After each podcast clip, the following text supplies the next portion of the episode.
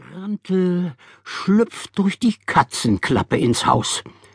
Größer ist er nämlich nicht. Echte Hauswichtel sind nicht besonders groß. Sie sind klein, flink und grantig und tragen immer graue Kleider, bis auf die rote Zipfelmütze. Darum entdeckt man sie fast nie.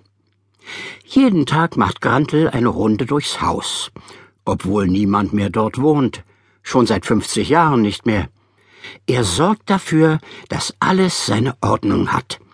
Er probiert das Bett aus, lässt probeweise das Rollo hochschnappen und macht auf dem Schaukelpferd im Zimmer des Mädchens einen Proberitt. Das macht am meisten Spaß. Als letztes zieht Grantel die Wanduhr auf. Das ist schwierig, weil er dort nicht hinaufreicht aber Hauswichtel nehmen es sehr genau mit der Zeit. Darum hat er sich eine Leiter gebaut.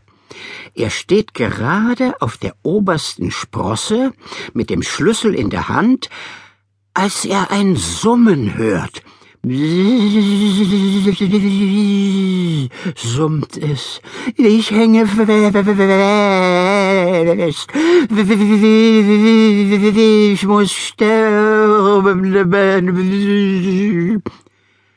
Eine Hummel ist im Spinnennetz am Fenster hängen geblieben. Je mehr sie sich bewegt, desto mehr verwickelt sie sich in die Fäden. Was hast du auch dort zu suchen gehabt? schnauzt Grantel sie an. Jetzt musst du jedenfalls warten, bis ich mit der Uhr fertig bin. Dann knurrt er vor sich hin, denn Hauswichtel sind wie gesagt sehr reizbar. Aber schon kurz darauf klettert er von der Leiter herunter und befreit die Hummel. Aha, um dich muss ich mich also auch noch kümmern, denn du kannst ja nicht bis Weihnachten hier liegen bleiben und erfrieren. Dann schaut er auf die Uhr. Und jetzt hab ich mich deinetwegen auch noch verspätet.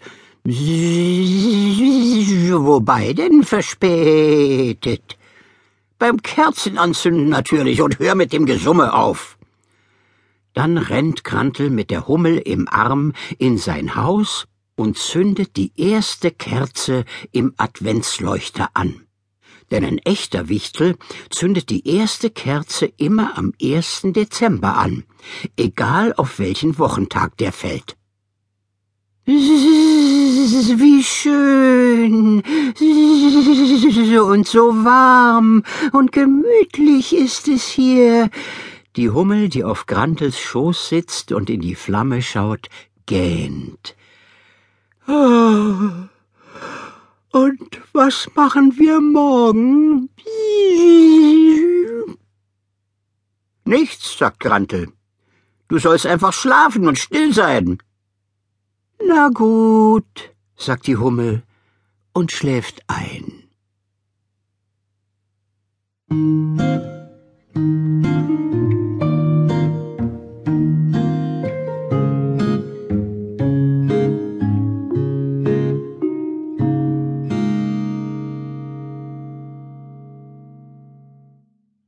Am nächsten Morgen wacht Grantel früh auf. Das tut er jeden Morgen. Er hat seine Handschuhe gewaschen.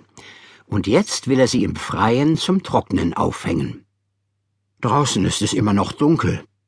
Der Mond späht durchs Fenster. Grantel schlüpft in seine Stiefel und zündet die Kerze in seiner Laterne an. Bei der Esche bleibt er stehen. Hier hat er die Hummel gestern ins Bett gesteckt. Sie hat eine Matratze aus Moos bekommen und ein Blatt als Decke.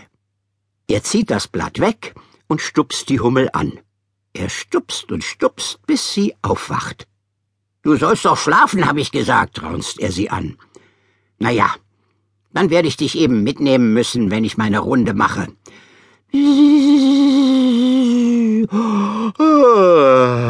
So gähnt die Hummel. Dann setzt Grantel die Hummel in die Wichtellaterne. Die Laterne ist wie ein kleines Glashaus für die Hummel, von der Kerze schön aufgewärmt. Grantel hängt die Handschuhe an die Wäscheleine und deutet dann mit dem Kopf auf den Stall. Hier hat Stella früher gestanden, sagt er. Einmal hat sie mich mit dem Schwanz umgewedelt Und andauernd musste ich die Pferde